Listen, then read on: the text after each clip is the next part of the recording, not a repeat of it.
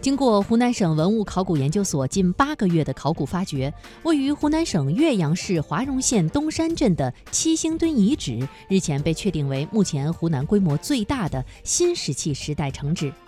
根据介绍，该城址建于公元前三千年左右，使用至公元前两千年左右。